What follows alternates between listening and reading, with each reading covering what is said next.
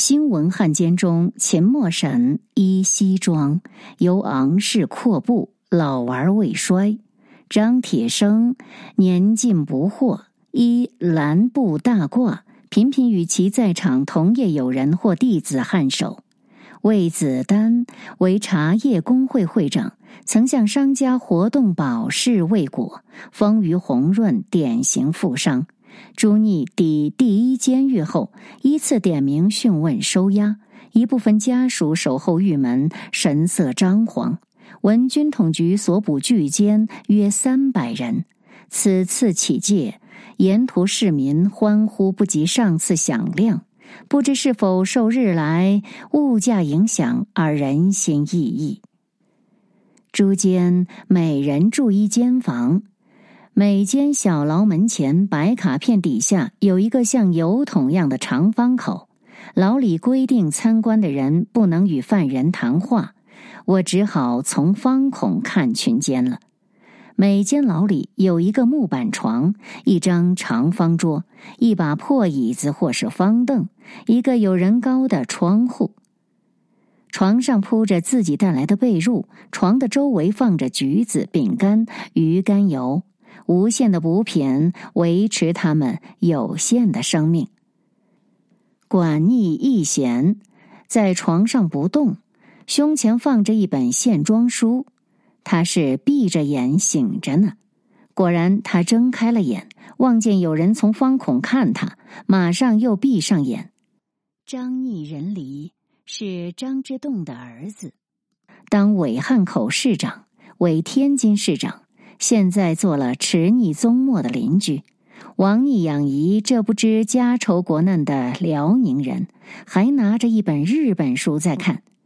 林逆文龙是过去天天讲演拍日本人马屁的伪情报局长，望着窗外一声不响的出神，欺骗的对象没有了，只好永远闭着嘴。许逆休止，躺在床上，又站起，站起来又躺下。住在这里实在不习惯。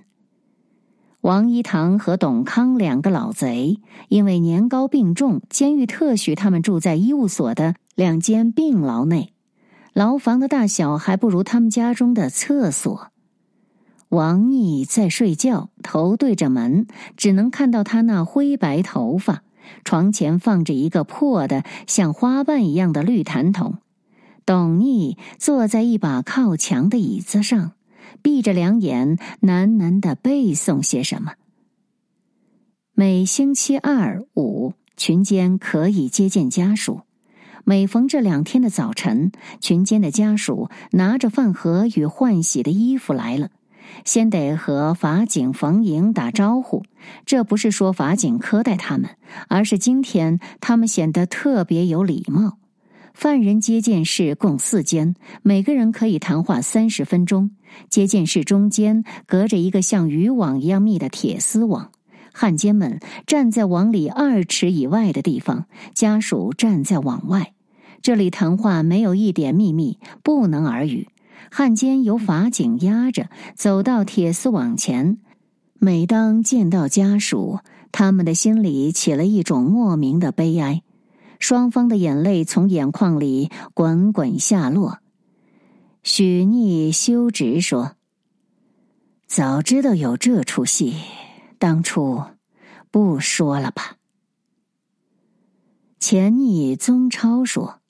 过去谨慎从公，今天做了狱中囚犯，实觉惭愧。汉奸家属们在外面研究着富于营养的食物，法警们说：“何苦来？当的哪家子汉奸？”上述汉奸除著名职务者外，还有董康，前清进士，为华北政委会委员，汪伪国府委员。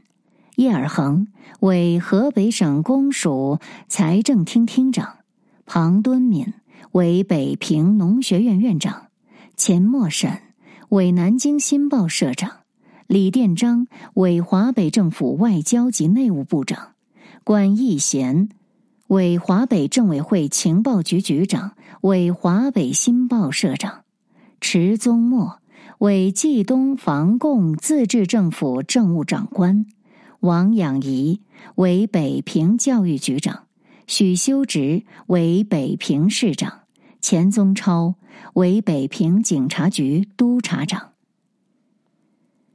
女汉奸、国际间谍川岛芳子的大名几乎无人不知，而对她的真实面目却是人人欲晓而又知之甚少。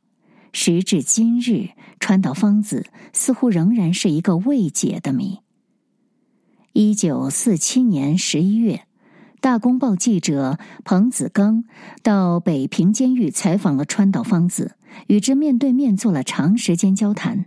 回来写了通讯，初悟川岛芳子，引起读者极大兴趣。这篇通讯更多的是从一个女性记者的视角，写了一个有血有肉有感情的川岛芳子，本名金碧辉。这是子刚的写作风格，也多少反映了大公报记者的自由主义。他自己或许也意识到这一点，因此开篇第一句话就是。这是一篇最难写的通讯，但它又是有关川岛芳子的报道中少有的另一面，即便今天读来，也令人饶有欣慰。国际间谍是一个多么神秘的名词，而面对着的总是个有血有肉有感情的人。我所知道关于他的事，不比传闻多一丝一毫。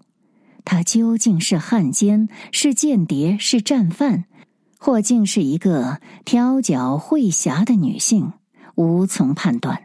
这应该是一个新闻记者访问的对象，可是自己始终难在心理天平上决定对他的砝码。把金碧辉暗当黄色新闻，应是无谓的。我深恐，由于新闻记者有意无意的起哄笔触，而影响了案子的正确决定，所以像城隍庙看耍把戏似的官审，我没有写。可是，在他宣判死刑之后，我想去发掘一下这声名赫赫的间谍的人性。彭子刚这里所说，像城隍庙看耍把戏似的公审，是指一九四七年十月十五日，河北省高等法院鉴于几次审理时旁听者太多，人山人海，发生拥挤，而改在法院后花园进行的那次公审。此前十月五日的庭审，法院的楼栏杆被人群挤坏数处。原定八日下午再审，结果未到中午，已有数千人在等候争睹金逆芳容。法院大礼堂的楼板一濒于坍塌。当局怕发生危险，宣告改期。不过那天在候审室门前，子刚见到了金碧辉。他在被提回监狱时，简直是跳跃着出来的。短发白面，大眼浓眉，穿着南京某人送给他的白毛衣，底下是西服裤，摩登公子哥打扮。见了人群中与他熟稔的某小姐，赶忙握手，一脸欢笑，并又跳跃着上了卡车。若与他的年龄及司令大名来相比较，给人的印象是活泼老练，荣获有几分造作。十月十五日，金碧辉案再审，法庭就设在花园方庭中，旁听票现发两千张，实到近万人。树上、房上、棚架顶上，观者如潮，人声鼎沸。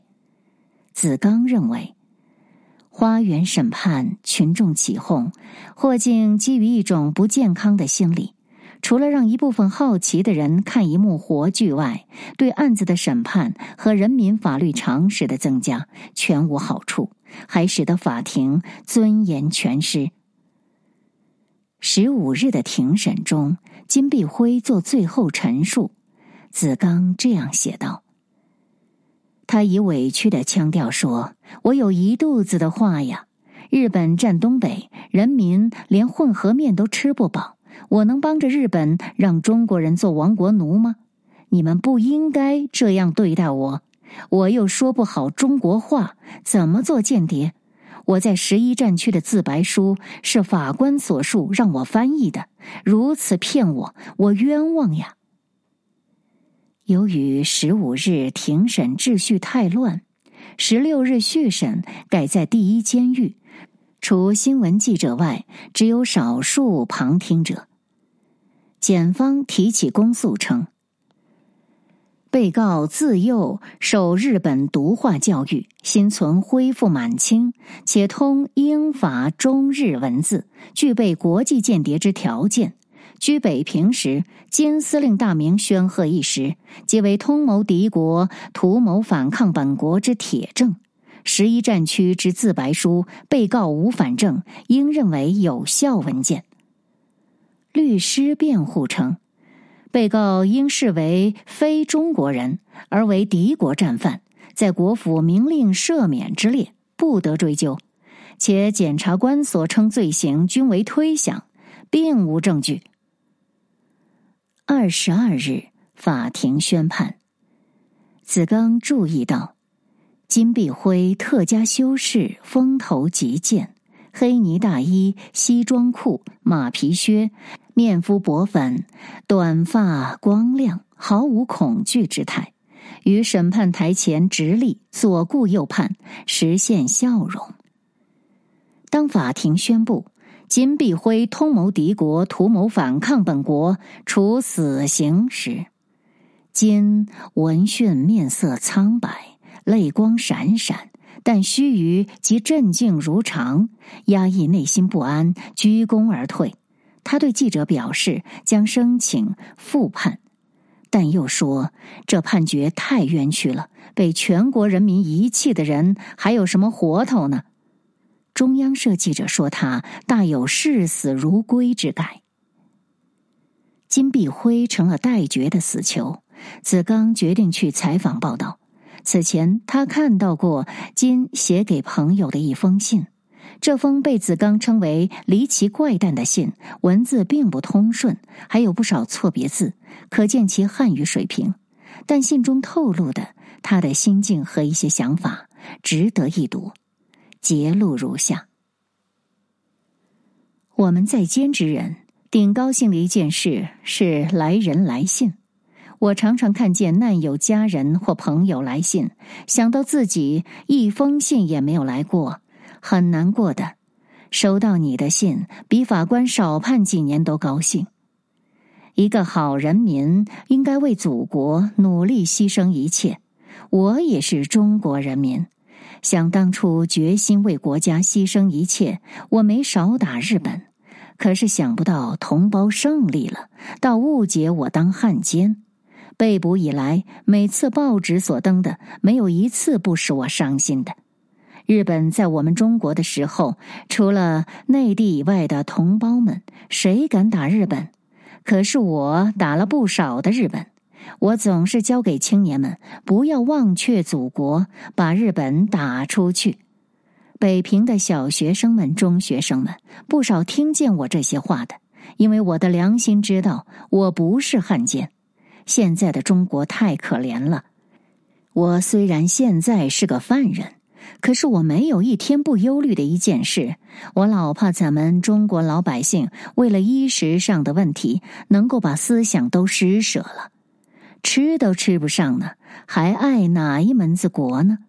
这句话是我常常听见过的，真可怕的心慌。咱们没饭吃，全是在乎咱们自己。咱们同胞全一致努力建设国家，国家马上会强起来的。最后再求你一件事，希望多多研究工业。咱们中国是农业国家，努力吧！再见。子刚评论说：“过去他也发表过一点抒情式的文字，像他的小猴、小狗，像一个孩子，又像一个老处女的古怪情怀，有某些对于国家大事的忧虑，又好像是一个有正义感的爱国者。”他注意到，大多数老百姓正严重的患衣食之匮乏。见到金碧辉之前，典狱长向彭子刚介绍了金碧辉在狱中的状况：很守规矩，没什么人来看他，除了新闻记者。不过大多数他懒得见，他也没钱，吃着囚粮，不像许多大汉奸那样包饭或每日由家属送饭。就是说，他很普通，也很个别。子刚在采访中主要是倾听，报道也是以金碧辉的谈话为主。典狱长把我领到女监的大门内，劈面正站着要和另一难友抬一大桶水的金碧辉。不过今天衣饰没有那么摩登，颈上塞着白围巾。穿了和尚领的灰衣棉布裤，十分臃肿，又加上没穿皮鞋，好像矮了半头。不过乌发光健，眉目如画中人。他见了典狱长，赶忙鞠躬，又亮着黑瞳傻站着，一只小巧丰润的手又要去提桶子。那难友说：“你别提了，会客去吧。”典狱长走了。女监看守头目的办公室借给了金碧辉和我，头目时而在，时而不在的，由我们自由谈话。外面是北风怒号，风沙满天，炉火似燃非燃，窗外射进有他不暖，无他阴森的日光。金碧辉硬要我坐在办公桌后的椅子上。他自己在桌前椅上落座，倒好像是我顶庭长吴胜寒的角儿了。他是一个容易和人熟的人，几分钟后便和我对答如流了。有时双手插在裤腰旁，有时站起走向烟囱烤手。从三十四年十月炮橘子陆军监狱说起，那是一九四五年。在那边，我一共过了五十八回堂，从一开头就把我当侦探间谍看待，要我自白，天知道叫我怎么捏造。可是他们再三哄我逼我说，只要我承认一点点就放，否则抓了没罪又放，怎么说？有一次审问的人说：“主席注意着你这案子，如果我回南京说川岛芳子很坦白，肯悔过了，对你会轻办的。”他们问许多汉奸口供时，也逼他们说出金碧辉的事来，说出来减他们的罪。比如管义贤就把平日所见报章杂志上关于我的渲染文章指认出来。以往我的口供都是为了想自由，所以上了当。我还挨过一次耳光。我怎么会是汉奸呢？如果我向着日本，日本投降以前，我早坐飞机走了，抓回来也可以先舒服几天。中国胜利，我多么高兴！我是日本国籍，中国血统。我也到马路上欢迎过国军，我也喊过蒋主席万岁，满心以为中国将成为民主国家，要成强国了。我爱国不比一个拿枪打仗的勇士弱。你不觉得这话好笑吗？日本人都知道我厉害，我和日本军人吵，打死过日本宪兵。我打过电话给王克敏那些汉奸，叫他们不要组织伪政府。如果说我当汉奸间谍，那么让受过我害的人告我做证据呀，倒是站出来呀。结果没人告我。三岁时，我爹死在日本，我妈在爹灵前自杀了。同住的川岛浪速没儿没女，抱我过去。我的义父义母疼坏了我，宠得我不得了。去年义母为我入狱，想病想疯而死了。我在九岁时就被称为少帅司令，好骑马、打枪、游泳。报纸上总刊登我的新闻。我是在报纸登我的名字之下长大的。可是，在我十六岁回中国以前，曾经被几个学校开除，因为我太顽皮、太淘气。我的外国语文嘛，凑合会几种。在日本，曾有法国家庭教师教我法文，英文也会一点。我的中文却有点含糊，卷舌头。吴庭长以为我不结婚、会游泳、骑马、打枪全是罪。其实吴胜寒是老憨，没见识。哪个摩登公子小姐不玩这些？把我气坏了。在花园审我是吴胜寒要出风头。中国法律真落伍了。这可不是因为判了我死罪我才这么说，这不是恨，您得明白这一点。我爱中国，我叫中国人打死也无愧于光荣。去参观他的监房时，从小窗中望见他和另一难友的床铺。屋中还没有钱生火，墙壁上挂了几张影印的彩画，一张他画的山水墨画尚未完工。他说没钱买纸。他对于丁律师回答美国生活杂志记者问何以金碧辉判罪，说因为他太英雄主义这一点上表示十分感谢。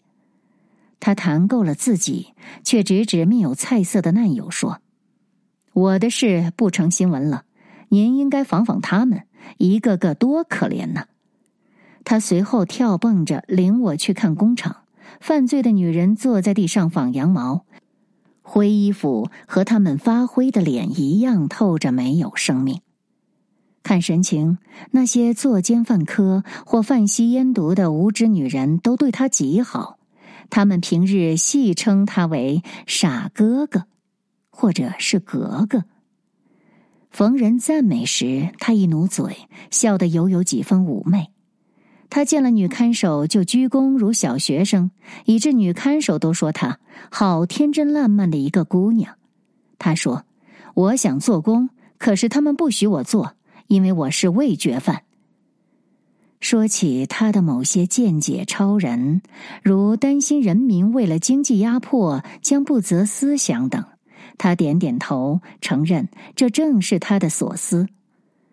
虽然足不出狱门。可是，据我听难友们家属来探监时传来的各家愁苦，我觉得这是一个大问题。他一本正经的说，最后他有礼貌的请科长允许给我签字，由字迹的清秀有致上可以知道，这傻哥哥一点儿也不傻。川岛芳子是如何处决的？坊间至今仍有各种传闻，他似乎成了一个永远也说不完的话题。子刚这篇面对面的访问记，留给了人们更多的想象空间。本文摘选自《北平电话》《大公报》里的战局与时局，一九四五至一九四九。张任著。本书根据一九四五年十一月至一九四九年一月《大公报》北平办事处的记者们所发新闻稿，以及他们后来的回忆讲述，辅以相关历史背景，记述了国共内战期间北平的社会万象。内容涉及抗战胜利后的北平社会乱象、助纣为虐的汉奸的下场。以及协和医院大楼里的军事调处执行部、文化城里的教授与学潮、北平和平解放倒计时三十天等。作者张任，一九五二年生人，曾任中国报协书记处书记、工人日报副总编辑、高级记者，著有《一刀杂砍》《转型年代批评笔记》。观察印记：中国步入市场经济社会众生相。闲话大公报，大公报人张高峰等。